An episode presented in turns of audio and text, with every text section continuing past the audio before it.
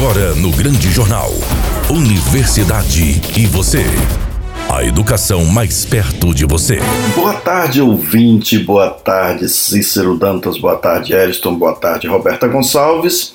Voltamos hoje com o quadro Universidade e Você em O Grande Jornal, na Rádio Sucesso FM 104.9, aquela que é sucesso em tudo que faz. Boa tarde, professor Gilson. Boa tarde aos nossos colaboradores. Boa tarde aos nossos queridos ouvintes. Boa tarde à nossa convidada do dia, professora Lilian Araújo. Desde já, muito bem-vinda e muito obrigada por ter aceito o nosso convite. Com a participação especial de Stephanie Papes e Thalia Ribeiro, recebemos a professora Lilian Lima para falar sobre cuidados com a saúde física e mental através da auriculoterapia. Por isso, boa tarde, professora Lilian. E nos diga, professora, explique assim para nosso ouvinte o que é a auriculoterapia e como funciona esse tratamento. Boa tarde, professor Gilson, boa tarde, Roberta, e boa tarde a todos os ouvintes da Rádio Sucesso FM. Bom, respondendo a primeira pergunta, a auriculoterapia é uma técnica oriunda da medicina tradicional chinesa, que alguns conhecem como especialidade da acupuntura, mas também é tida como uma prática autônoma, com fundamentos e metodologias próprias. Ela é uma terapia natural que consiste na estimulação de pontos no pavilhão auricular, que é a orelha, para restabelecer um equilíbrio energético e fisiológico. Então, como é que ela funciona, né? Ela consiste nessa estimulação mecânica de alguns pontos específicos na orelha para aliviar dores, né, e alguns sintomas e até para tratar alguns problemas físicos e psíquicos. A orelha, então, é considerada como uma parte muito importante do corpo humano porque ela constitui um microsistema, podendo refletir todas as mudanças fisiopatológicas dos órgãos e das vísceras, dos membros, do tronco, dos tecidos, dos órgãos dos sentidos, enfim. Então, quando é, se produz um estado patológico em qualquer parte do corpo, ou seja, uma disfunção no, no corpo humano, ele é refletido então na orelha. Professora, em tempos de isolamento social, Quais os benefícios que a pessoa pode ter com o uso da auriculoterapia? Com o isolamento social, tem sido comum relato de pessoas com transtornos de ansiedade, eh, depressão, outros problemas psíquicos, assim como dores, aumento de peso devido ao aumento do sedentarismo, entre outros sintomas e patologias. A auriculoterapia, ela compõe o rol das práticas integrativas e complementares em saúde do Ministério da Saúde também reconhecida pelo, pela Organização Mundial de Saúde. E já existem estudos científicos que avaliam positivamente seus efeitos terapêuticos no tratamento de doenças como essas, né, como ansiedade, depressão, dores crônicas, no processo de emagrecimento e até processos alérgicos e inflamatórios de modo geral. Ela tem a vantagem de ser de baixo custo, não invasiva ou pouco invasiva se for usar agulhas e também não tem contraindicação para alguns grupos para, nos grupos de pessoas e pode ser feito de bebê até idosos. Né? Então, só tem contraindicação de alguns pontos que devem ser avaliados pelo terapeuta. Mas é importante ressaltar que no Brasil elas devem ser utilizadas como uma terapia complementar e integrativa e não substitutiva, né, que é alternativa a outros métodos diagnósticos e de tratamento com maior nível de evidência científica. Portanto, devem continuar com os tratamentos com os outros profissionais que estejam em acompanhamento. Professora Lilian, a fixação de sementes na orelha pode provocar dores? Isso é normal? A pessoa, ao colocar essa fixação, sentir dores na orelha? A fixação propriamente dita não provoca dores. O estímulo deles, ou seja, ao apertar essas sementes ou cristais, que é uma outra alternativa de material utilizado, ele pode provocar dores sim no local, mas não é uma regra doer todos os pontos. Normalmente, isso ocorre em pontos que refletem um maior desequilíbrio no organismo. Então, algumas pessoas vão sentir mais dores em alguns pontos do que outros. e que tende também, né, com o tempo, que vai se equilibrando aquele, aquele sintoma, né, ele vai é, normalmente parar de doer. Professora Lilian, sobre os pontos de aurículo, por que alguns caem ou têm dificuldade de serem fixados? É o corpo que expulsa o estímulo? Não, o corpo não expulsa os pontos. O que, que acontece? Às vezes, alguns pontos caem devido à oleosidade da pele da orelha, e, e por isso, no momento da fixação, a orelha deve ser bem higienizada com álcool a 70 ou algum outro antisséptico, como tintura de beijoim, por exemplo. E o cliente ele deve ter o cuidado de não passar creme ou óleos na orelha, né? E ter esse cuidado na hora de tomar um banho, de lavar os cabelos, para não não tá deixando né, é, creme cair na, na, nesse, nesse local, que é para poder manter os adesivos por mais tempo. Mas é apenas isso, o corpo não expulsa o estímulo, não. Professora, existe um número máximo de pontos a serem utilizados? Podem ser misturadas técnicas de sementes, cristais e agulha em uma mesma sessão? O número de pontos a ser utilizado numa sessão vai depender da avaliação do profissional terapeuta. Por isso, cada protocolo, que é o conjunto de pontos escolhidos, ele deve ser personalizado após uma avaliação criteriosa. Numa sessão, ele pode ser utilizada, é, a critério do terapeuta, mais de um tipo de material para o estímulo, mas normalmente se utiliza apenas um deles, que é sementes, cristais, agulhas ou ainda estímulo elétrico ou laser. A escolha então vai depender de cada caso e da disponibilidade né, do material, mas os resultados são positivos com qualquer um desses, é, desses materiais ou estímulo tá? Agradeço ao professor Gilson e a Roberta pela oportunidade de falar sobre esse tema que tem apresentado bons resultados, assim como tantas outras terapias chamadas holísticas ou integrativas. E eu gostaria também de aproveitar esse momento para convidar a todos os ouvintes a, vis a, visitar a minha página do Facebook, Lilian Araújo, e o perfil do Instagram, Lilian Underline Terapias Integrativas. Lá vocês vão ter mais conteúdo sobre esse tema e outros também. Tenham todos um excelente fim de semana. Nosso muito obrigado, professora Lilian Lima, que esclareceu o nosso ouvinte sobre a auriculoterapia. E agora recebemos Thalia Ribeiro para nos falar do agosto laranja, azul, dourado e verde claro. É com você, Thalia Ribeiro. E aí, galera, tudo bem com vocês? Estou aqui novamente para falar com todos sobre as campanhas do mês de agosto. Esse mês está recheado de campanhas.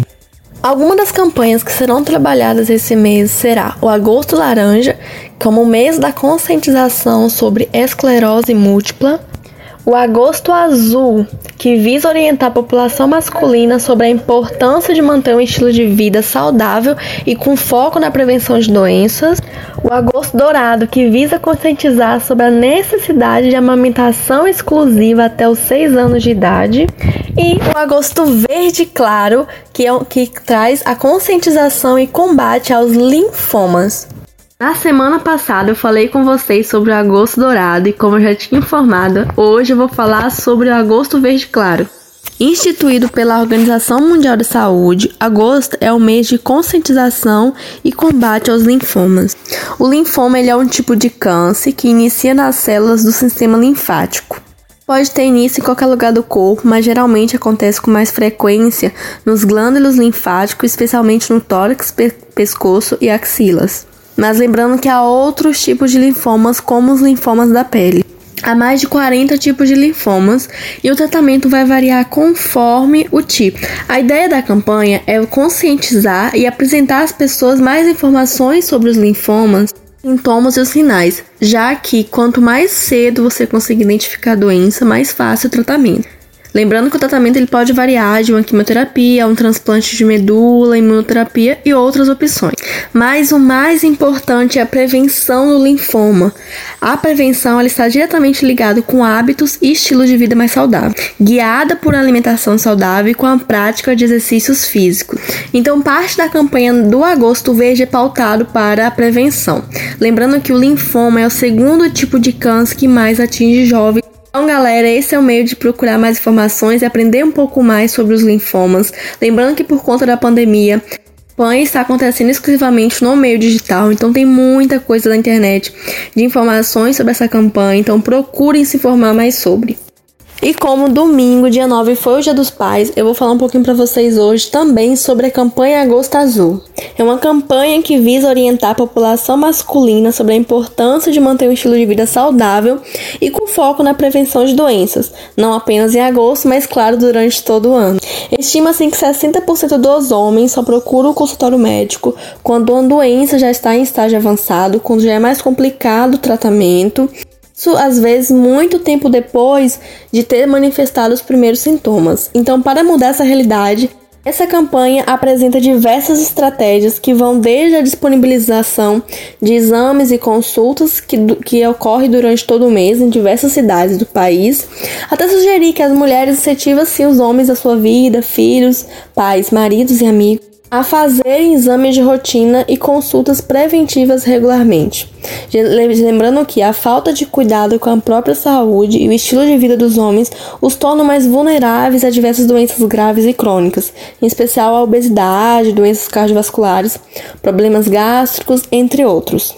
Eu estou falando de dados que já são comprovados pela ciência, mas você, homem, ou que esteja me ouvindo, vocês podem mudar essa realidade, você não precisa participar dessas estatísticas partir de cuidados muito simples, como praticar atividade física, manter uma alimentação saudável, evitar tabagismo e acesso de bebidas alcoólicas e também visitar o médico regularmente. Então vamos aproveitar essa campanha, vamos aproveitar esse mês para procurar cuidarmos um pouco da nossa saúde, não só homens, mas todos nós. Então, galera, essas são as notícias que eu tenho para hoje, as campanhas que eu tenho para hoje. Que todos tenham uma ótima quinta-feira, um ótimo final de semana. E podem anotar na agenda de vocês que na próxima quinta-feira eu vou estar falando a todos sobre a campanha Agosto Laranja. A Stephanie Papes estará agora dando continuidade às orientações sobre a campanha Agosto Lilás, que fala sobre a conscientização pelo fim da violência doméstica contra a mulher. Olá, boa tarde a todos. Eu me chamo Stephanie e darei continuidade à fala sobre o Agosto Lilás uma campanha de combate à violência doméstica contra a mulher. E dessa vez falarei sobre cada fase do ciclo de violência. Durante a primeira fase, conhecida como a acumulação da tensão, a violência se apresenta de maneira gradual, seguindo desde agressões verbais, provocações e discussões até leves incidentes de agressão física. A tensão que tende sempre a aumentar sai do controle e dá início a uma agressão física grave, o que caracteriza a segunda fase, a fase de explosão. Após a agressão física grave, inicia-se a terceira e última fase, conhecida como fase de lua de mel, em que o agressor, carregado de um sentimento de culpa, passa a ter um comportamento extremamente amoroso e gentil, tentando compensar a vítima pela agressão, passando uma ideia de arrependimento. No entanto, o comportamento calmo e gentil não permanece por muito tempo, dando lugar a novos incidentes e reinicia o ciclo de violência. Além disso, a cada novo ciclo, a fase de explosão em que ocorrem as agressões se torna ainda mais violenta podendo culminar num crime de feminicídio, caso nenhuma providência seja tomada para interromper as agressões. Se você sofre violência doméstica ou conhece alguém nessa situação, denuncie. Falarei na próxima quinta-feira sobre o aumento nos casos de violência doméstica durante a pandemia do Covid-19 e equívocos que precisam ser combatidos. Aguardo vocês e lembrem-se: a violência doméstica é crime. Denuncie, ligue 180 e fale com a Central de Atendimento à Mulher. A ligação é gratuita e anônimo. Chegamos ao final de mais um programa. Muito obrigada a todos. Obrigada às nossas colaboradoras especiais do dia, Thalia Ribeiro e Stephanie Paps. Obrigada mais uma vez à professora Lília. Obrigada, professor Gilson, pela confiança de sempre, pelo apoio, pelo incentivo por acreditar no meu trabalho. Muito obrigada a todos os nossos ouvintes. Continuem ligados. Não, não percam nosso, os nossos próximos programas. Continuaremos falando sobre temas muito importantes. Beijo no coração de vocês. Fiquem com Deus e até a próxima semana se ele assim nos permitir. Boa tarde, Roberta Gonçalves. Boa tarde, Cícero Dantas. Boa tarde, Eriston Nunes. Boa tarde a você, nosso ouvinte que prestigia sempre o quadro Universidade. E você aqui na Rádio Sucesso FM, aquela que é sucesso em tudo que faz, e o nosso sucesso também só existe graças a você, graças ao nosso Deus e graças ao prestígio que você nos dá sempre nesse último bloco de O Grande Jornal. Tchau Teixeira de Freitas, tchau Brasil, tchau mundo e até a próxima quinta-feira. Esta é uma atividade vinculada ao grupo de estudos e pesquisas em ecossistemas comunicacionais e as tecnologias da inteligência. Ecoem. Você acabou de ouvir O Grande Jornal. Apresentação: Cícero Dantas. Reportagem: Márcio Barney e André Santos. Produção e sonoplastia: Eriston Nunes. Direção-geral: Leco Gomes.